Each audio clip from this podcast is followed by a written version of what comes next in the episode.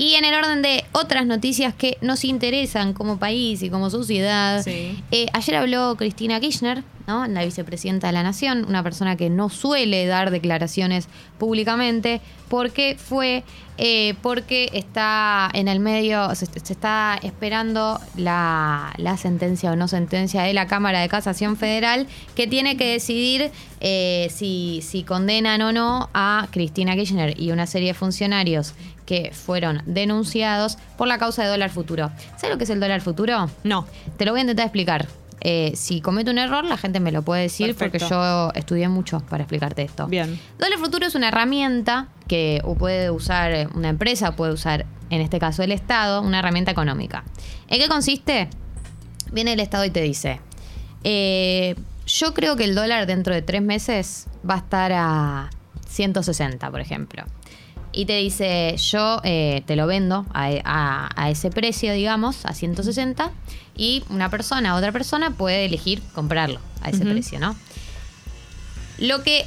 ¿Para qué sirve esta herramienta? Bueno, porque si vos en teoría vendés mucho dólar futuro y muchas personas piensan que el dólar dentro de tres meses va a estar a 160, de alguna manera se genera como el clima. Viste que el dólar funciona medio por especulación, tipo compran más a cuánto compran, compran menos a cuánto compran, sube y baja medio en función de la oferta y la demanda. Entonces, de alguna manera es intentar intervenir en esa oferta-demanda, condicionando y diciendo, bueno, si yo convenzo a toda esta gente que yo como gobierno pienso que el dólar va a estar a 160 dentro de tres meses y mucha gente lo compra a ese precio, por ahí es tipo profecía autocumplida y efectivamente termina estando. Sí. ¿Qué pasa cuando pasan esos tres meses? Bueno, si el dólar está a 160, nadie gana, nadie pierde, digamos, quedan cero. Si el dólar está a más de 160, el Estado tiene que pagarle eh, la diferencia a eh, la persona que lo pagó a 160. O sea, el Estado pierde plata. Y si está a menos, el Estado gana plata. Eso creo que es así. Eh, y eh, es una herramienta, te digo, una herramienta económica que se usa, eh, una política económica, es como una, una manera de intervenir del Estado. ¿Qué pasa? El, durante el kirchnerismo se utilizó esta herramienta y en el 2015 eh, distintos, eh, Mario Negri y Federico Pinedo de Cambiemos, le hicieron una denuncia a distintos funcionarios del gobierno de Cristina Kirchner diciendo que habían usado demasiado la herramienta y que el Estado había perdido mucho, mucha plata por haber usado esa herramienta económica. Eh, la, polémica tiene que ver con esto, con gente que dice, bueno, es una herramienta que se usa para intervenir en la economía y gente que dice se usó demasiado. ¿Qué pasó? Eh, llevaron a. El caso fue elevado a juicio en el 2017, un juicio oral. El juicio oral nunca sucedió y se ordenó un peritaje. El, perita- el peritaje dijo que no hubo perjuicio económico para el Estado y se incorporó ese peritaje a la causa y, y, mm, la causa fue a los jueces del Tribunal Oral Federal 1 que decidieron no sobreseerlos. Entonces, ¿qué pasó?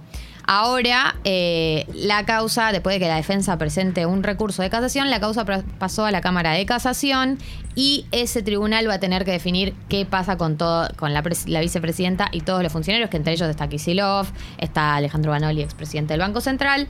Eh, va, a tener que definir qué es lo que pasa, si los, eh, los condenan o los sobreseen. Eh, y Cristina hizo como su declaración hacia los jueces el día de ayer. Y bueno, dijo muchas declaraciones que ya conocemos, sabemos qué es lo que ella piensa del Poder Judicial. Dijo que es un poder permanente en la Argentina. Dijo que ellos contribuyeron a que Macri ganara las elecciones. Que viven en un anonimato que ella no. Los nombró. Dice estaría bueno conocerle la cara a los, jueces y a los fiscales. Eh, distintas declaraciones con respecto a esta causa y eh, con lo que ella piensa que pasó con esta causa en particular. Eh, esperaremos a ver cuál es eh, la definición de la Cámara de Casación, pero este fue el motivo por el que Cristina habló públicamente ayer nuevamente. Y en momentos lo mencionaba sin nombrar a Macri y en otros momentos directamente dijo Mauricio Macri. Claro. Como no hubo. ¿No? Cuando dijo lo de las vacaciones o que estaba de viaje, primero ahí como no lo nombró y después directamente Mauricio Macri. Ahí. Bien, acá me dicen, el, Estado no ofrece dólar futuro, lo ofrece y lo demanda el mercado. El Estado puede o no intervenir como un participante más del mercado. Claro, como que intervino el Estado para decir el dólar va a estar a tanto. O, o, digamos, ponemos para creer que va a estar en tanto. Así que ese es el motivo por el que apareció Cristina Kirchner ayer.